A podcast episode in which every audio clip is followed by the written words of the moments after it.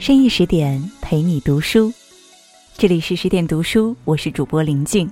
今天呢，要跟大家分享的文章是老舍理想的生活不是房子、车子、票子。我的理想家庭要有七间小平房，一间是客厅，古玩字画全非必要，只要几把很舒服宽松的椅子，一二小桌。一间书房，书籍不少，不管什么头版与古本，而都是我所爱读的。一张书桌，桌面是中国漆的，放上热茶杯，不至烫成个圆白印。文具不讲究，可是都很好用。桌上老有一两只鲜花，插在小瓶里。两间卧室，我独居一间，没有臭虫，而有一张极大极软的床。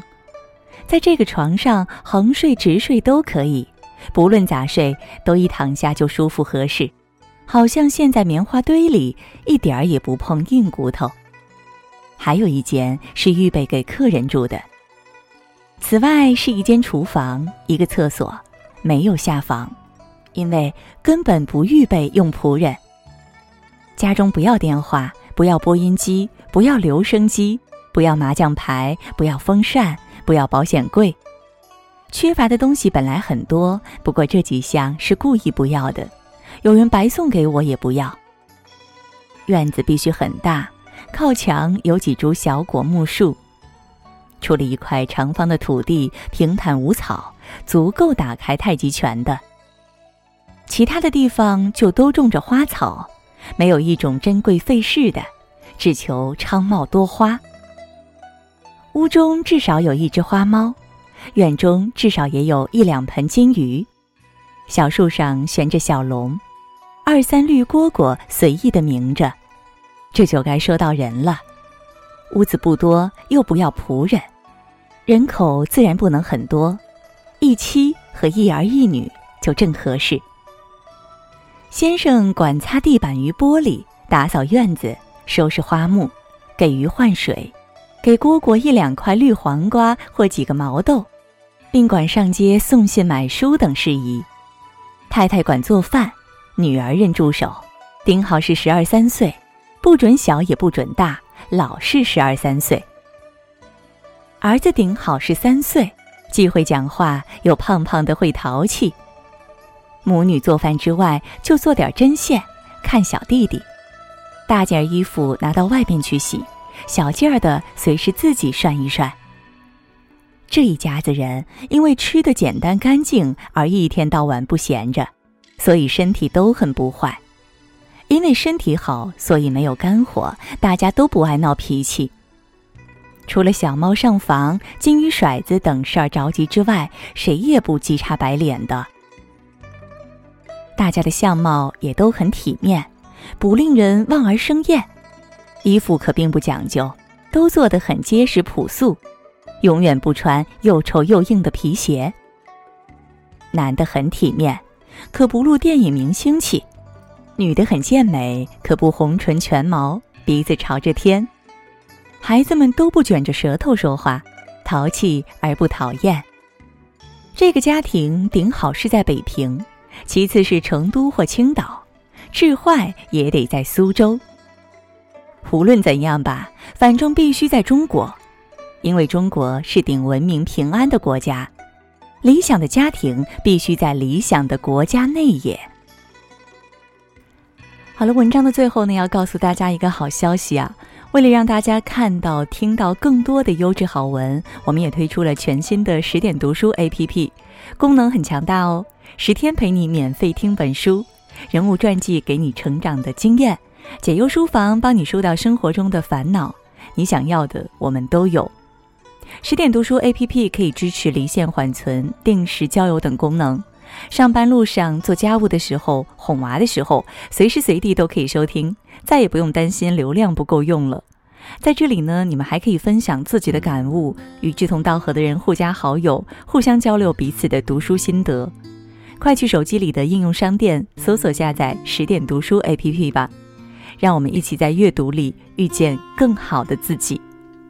美丽的黄昏是我的世界，幻想中的情人。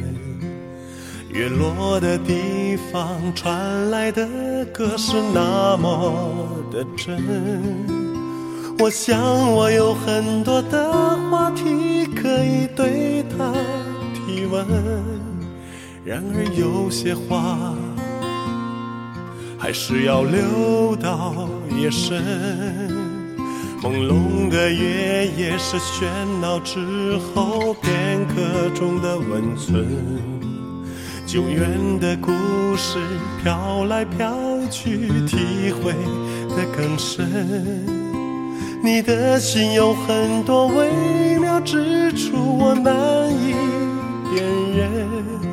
我像趁月色，能看清你的眼神。月色撩人，胜过黄昏。希望你能爱我真，换我爱你深。月色撩人，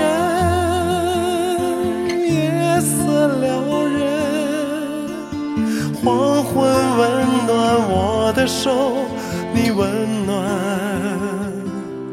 我的唇，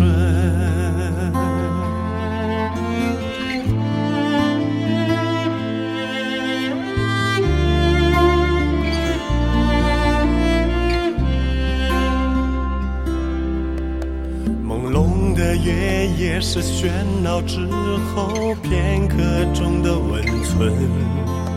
久远的故事飘来飘去，体会的更深。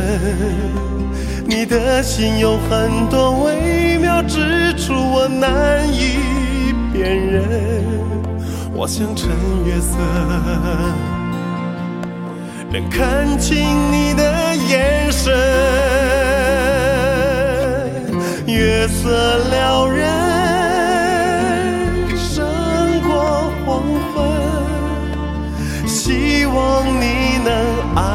真，换我爱你深。月色撩人，月色撩人。黄昏温暖我的手，你温暖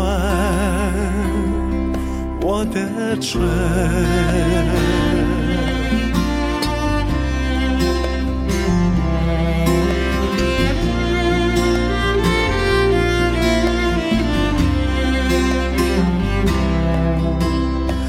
月色撩人，胜过黄昏。希望你能爱我真，换我爱你深。月色撩人，月色撩人。黄昏温暖我的手，你温暖。